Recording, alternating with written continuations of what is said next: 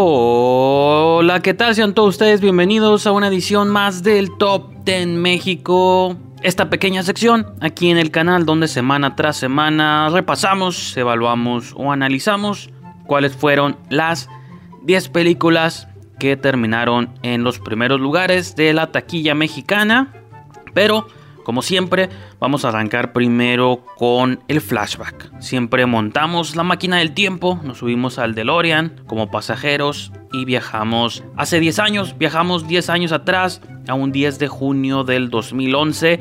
¿Qué películas estrenaban? Una fecha como esta, pero hace 10 años. Tenemos estos dos clásicos del cine. Bueno, es cierto, no sé si clásicos realmente, pero son películas que creo que al menos podemos reconocer los títulos, no son tan obscuras como habían sido también las semanas previas. Creo que fuera de X-Men y Piratas del Caribe. Eh, era raro hablar de películas conocidas. Pues bueno, aquí tenemos Kung Fu Panda 2, la segunda parte de esta trilogía, me parece. Sé que luego con estas animaciones de DreamWorks hacen miles de spin-offs y luego programas para la televisión, así que no estoy seguro cuántas cosas de Kung Fu Panda existen, pero al menos en película esta era la segunda parte, se estrenaba hace 10 años. Y por otro lado tenemos la película de Duncan Jones, eh, Source Code o Código Enigma o Código Secreto, no sé cómo le pusieron en español, pero en inglés se llamó Source Code.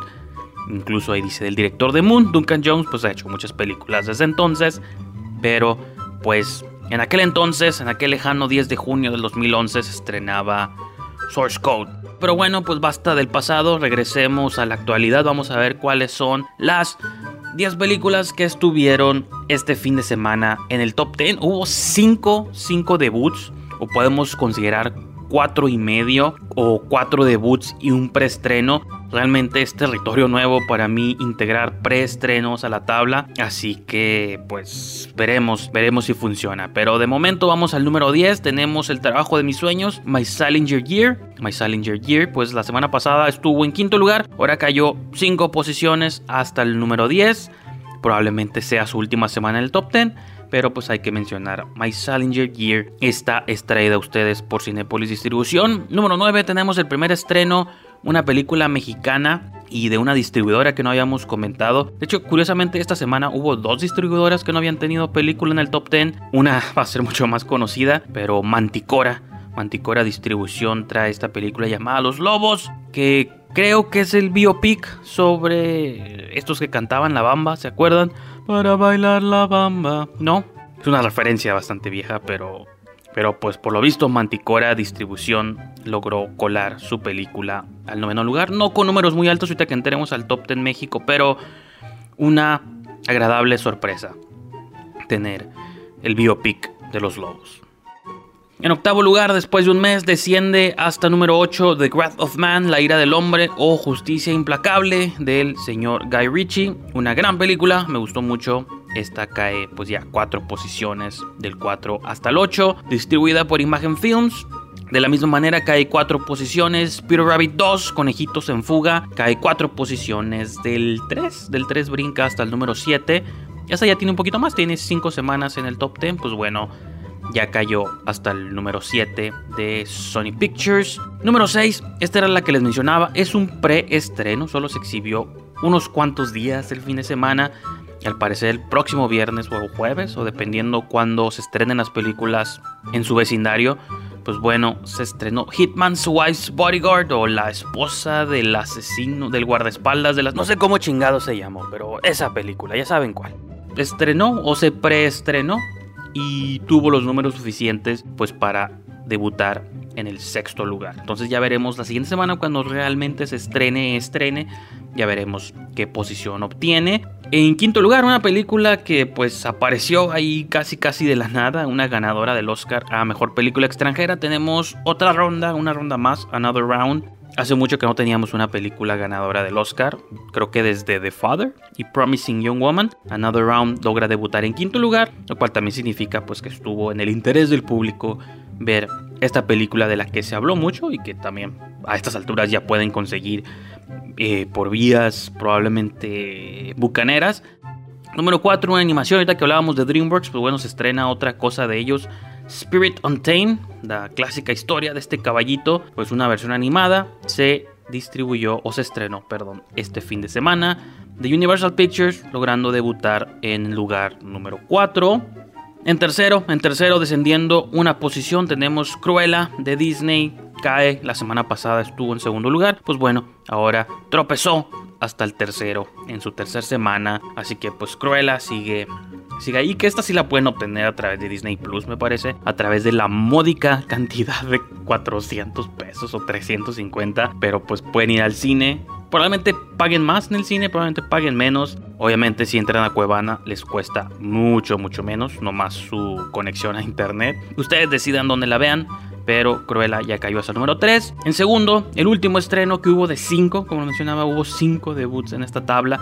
Pues bueno, el más alto de todos fue Un lugar en silencio, segunda parte, o Part 2, ¿se acuerdan de esa? La primera película de Paramount Pictures que se estrena este año a niveles masivos, entonces pues Paramount hace su jugada, ¿no? En la escena y pues Quiet Place estrena, segunda parte estrena. En segundo lugar, no pudo tumbar al titán, al demonio, al rey oscuro que está en la primera posición, que es el Conjuro 3 en su segunda semana, se mantiene en primer lugar. The Conjuring 3. El diablo me obligó a hacerlo y pues el diablo me va a obligar a continuar con este show. Vamos a ver qué tal está el panorama doméstico, cómo van las 10 películas más taquilleras en lo que va del 2021. Tengo que hacer una pequeña corrección. Las últimas, usualmente indico qué número de semana es. Se van a dar cuenta los muy observadores que la semana pasada mencioné que era la semana 22 y mágicamente, ups, estamos en la semana 24. Pues bueno, todas las semanas previas me estuve equivocando, así que todas las semanas previas nomás súmenle si dije 22 es la semana 23. Si dije 20 es la, fue la semana 21. Etc, etc. Me estaba comiendo una semana al principio del año. Realmente estamos en la semana número 24 de la taquilla. Así que nomás quería hacer esa aclaración.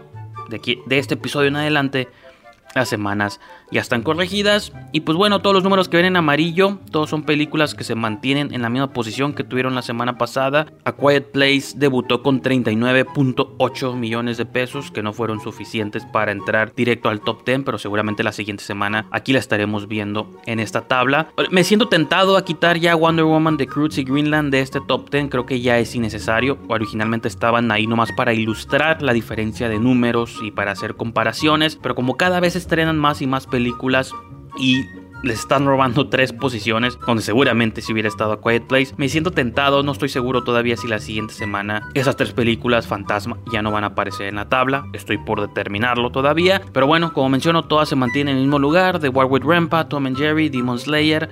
Las tres películas este, fantasma que menciono. El único intercambio de posiciones que hubo fue de Unholy. Ruega por nosotros cae un lugar del 3 al 4 con sus 121.3 millones de pesos para darle paso a Cruella. Cruella aumenta a 156.6, una posición, escala hasta el número 3. The Conjuring se mantiene en segundo lugar por segunda semana consecutiva, aunque sus números casi se duplican a 237.3 millones de pesos. Obviamente, como ha sido las últimas 12 semanas, los últimos 3 meses, Godzilla vs. Kong siguen siendo los reyes de la taquilla.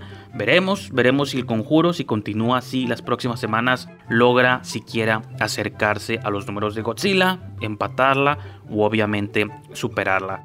Como mencionaba, A Quiet Place no logró entrar al top 10 en su semana debut, pero si viajamos aquí a la tabla de terror, nos damos cuenta que logró debutar en cuarto lugar, empujando a todas las películas una posición abajo, menos uno. Relic desaparece por completo esta película neozelandesa bastante buena, los invito a que busquen Relic. Todas, como menciono, descienden un lugar. Este, desde Attraction, Chaos Walking, El exorcismo de Carmen Farías, mexicana, Monster Hunter, Juega conmigo, otra película mexicana, Mortal Kombat desciende todas una posición para darle paso a Quiet Place que debuta en cuarto lugar. Y ya veremos, veremos si logra siquiera alcanzar los números de Unholy. Si vemos la, la diferencia entre una y otra es bastante es de poco menos de 100 millones de pesos, pero aún así veremos cómo progresa, porque aparte de Unholy ya desapareció y A Quiet Place probablemente tenga otras cuantas semanas más en el top 10.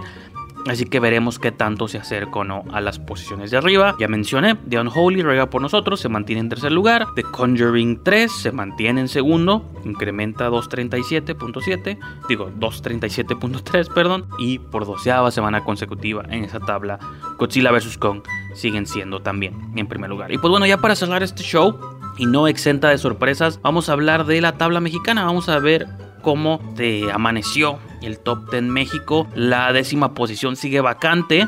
Todas las demás se mantienen en el mismo lugar, pero se dando cuenta, curiosamente, los Lobos, rara vez una película indie, una película chica, logra entrar a la tabla. Los Lobos alcanzó a entrar al noveno lugar, con números no muy altos, pero bueno, alcanzó a figurar al top 10 general de todas las películas nacionales que se han estrenado este año, con medio millón de pesos. Ni siquiera alcanzaron el millón de pesos en taquilla, pero Los Lobos logró al menos, al menos de algún modo, la marca histórica de entrar al noveno lugar. Presiento que va a ser una película que no va a durar mucho en la tabla, nomás ocupan estrenarse dos películas grandes mexicanas más y Los Lobos va a desaparecer por completo, pero pues quedará en la historia en la semana 24 este pues logró logró colarse o logró jugar con todos estos titanes del cine nacional. Repito, todas las demás tienen números amarillos porque se mantienen en el mismo lugar. Juega conmigo, sigue siendo por 14 semanas este, la película mexicana más taquillera que se ha estrenado este año.